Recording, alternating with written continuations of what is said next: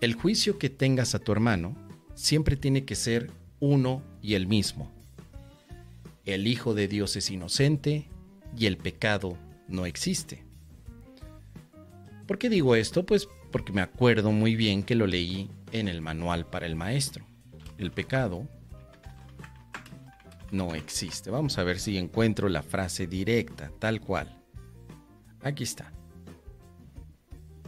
A propósito de los juicios, que este es uno de los que más me gustan. Dice así, es necesario que el Maestro de Dios se dé cuenta, no de que no debe juzgar, sino de que no puede juzgar. Al renunciar a los juicios, renuncia simplemente a lo que nunca tuvo. Renuncia a la ilusión de renunciar a algo. Ahora se vuelve más honesto este Maestro de Dios, al reconocer que nunca le fue posible juzgar. Deja de intentarlo. Y eso no es sacrificarte.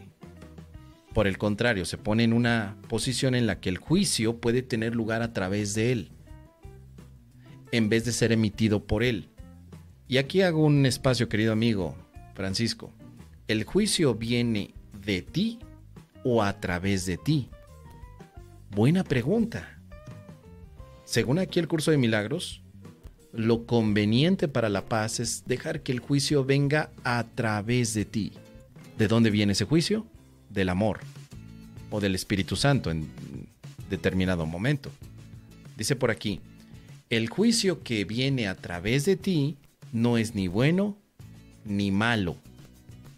En este sentido, el único juicio que existe es solo uno, el Hijo de Dios es inocente y el pecado no existe. O sea, con esto yo empecé a juzgar a mis hermanos de esta manera. El Hijo de Dios es inocente. El pecado no existe. Porque yo tengo todavía ese deseo de juzgar, pero si he de juzgar, que sea a través de este juicio. Y esto me rompió las pelotas durante mucho tiempo porque yo pensaba que no, no, no, es que yo no voy a juzgar, no voy a juzgar, no, no, no, no, no. Oye, Mosito, ¿qué opinas acerca de tu hermano Ponchito? No, no, no, no, no, nada, nada, nada, no, no, no, no, pues yo no juzgo, no, no, no, hombre, hombre, tío, que yo no juzgo porque yo me dedico únicamente a, a practicar el perdón, yo soy un milagreador profesional que no juzga. Y entonces básicamente no estaba renunciando a la ilusión de juicio, porque pensaba que el juicio no era una ilusión, sino que era una realidad.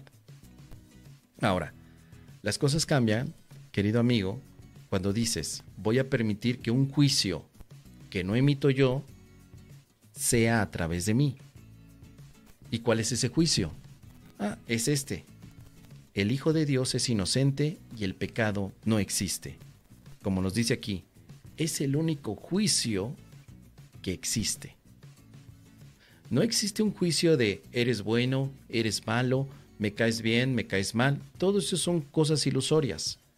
El juicio que nos conviene tener desde la verdad es el siguiente. El Hijo de Dios es inocente y el pecado no existe. Si ocupas ese juicio, querido Francisco, podrás ver a tu hermano, podrás verte a ti tal como eres, inocente y sin pecado sencillito, más fácil imposible. No busques dejar de juzgar, más bien encuentra el juicio que te hace ver a tus hermanos y a ti como Dios nos ha creado. Y es el que acabo de decir y repetiré por última vez. El Hijo de Dios es inocente y el pecado no existe. ¿Tú qué opinas, querido Francisco? Déjame tus comentarios.